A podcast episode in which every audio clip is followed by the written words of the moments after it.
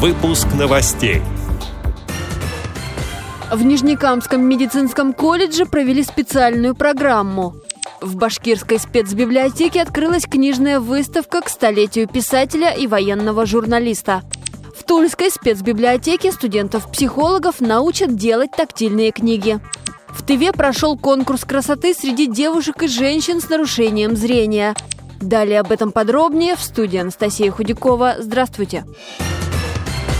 В Татарстане в Нижнекамском медколледже для будущих незрячих студентов провели специальную программу. Для этого во все местные организации ВОЗ и коррекционные школы республики заранее разослали информационные письма с приглашением. Приехали школьники, родители, педагоги, председатели. Всего более 50 человек. Их познакомили с условиями обучения незрячих студентов, гости посетили кабинеты массажа, анатомии, спортзал, столовую, библиотеку и убедились в их доступности и оборудованности. Студенты медицинского колледжа не только учатся, но и активно участвуют в концертах, занимаются спортом. В ближайшее время в городе обещают сделать маршрут от колледжа до общежития еще более доступным.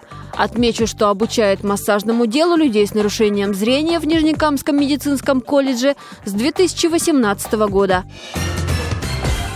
Место происшествия – фронт. Книжная выставка с таким названием открылась на абонементе Башкирской республиканской специальной библиотеки для слепых. Она посвящена столетию со дня рождения советского прозаика, сценариста, драматурга и военного журналиста Ивана Стаднюка. В спецбиблиотеке представлены произведения автора, написанные в разное время. Он печатался с 1940 года. Первые литературные публикации были в Смоленской областной газете «Рабочий путь». Иван Фотиевич – участник Великой Отечественной войны. В 1958 в звании полковника уволился из армии, чтобы заняться писательством. Как отмечал Иван Стаднюк, из всего написанного особенно ему был дорог роман «Война».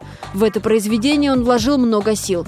Роман задумывался как масштабная эпопея, но написан до сентября 1941 года. Центре информационной и социокультурной реабилитации инвалидов Тульской областной спецбиблиотеки воплощают в жизнь специальный проект 500-летию Кремля. Цикл семинаров-практикумов по созданию рукодельной тактильной книги «Девять башен Тульского Кремля» задуман для студентов-психологов местного вуза. Книга, которую они создадут, станет обучающим пособием по краеведению для детей с проблемами зрения. Чтобы подготовить такое пособие, студенты проходят обучающие занятия, знакомятся с техниками и приемами. В местной организации общества слепых Кызыла провели конкурс красоты «Королева весна» среди девушек и женщин. Участниц было 9. Чтобы получить главный титул турнира, им предстояло пройти 4 этапа. В самопрезентации рассказать о себе. Некоторые участницы делали это с помощью стихов и танцев.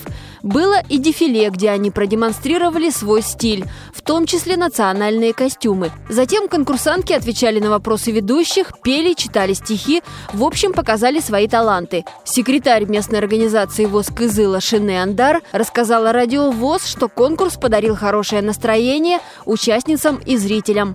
Это одно из самых ярких мероприятий в марте. В конкурсе участвовали самые красивые, талантливые женщины от 18 и старше лет. А победила в конкурсе с титулом «Королева весна» Галина Мунзук. Ей 72 года. Раньше она занималась танцами, работала в театре танца и песен Саяны. Теперь она на пенсии и до сих пор танцует, поет, играет. Она очень активная активистка нашего общества. На этот конкурс поддержать своих участниц пришли родные, членам еще нашего общества. Этот конкурс дал им хорошее весеннее настроение. И всем девушкам, женщинам желаем здоровья, красоты, женского обаяния, любви, нежности и самого лучшего. Эти и другие новости вы можете найти на сайте Радио ВОЗ. Мы будем рады рассказать о событиях в вашем регионе. Пишите нам по адресу новости собака ру. Всего доброго и до встречи!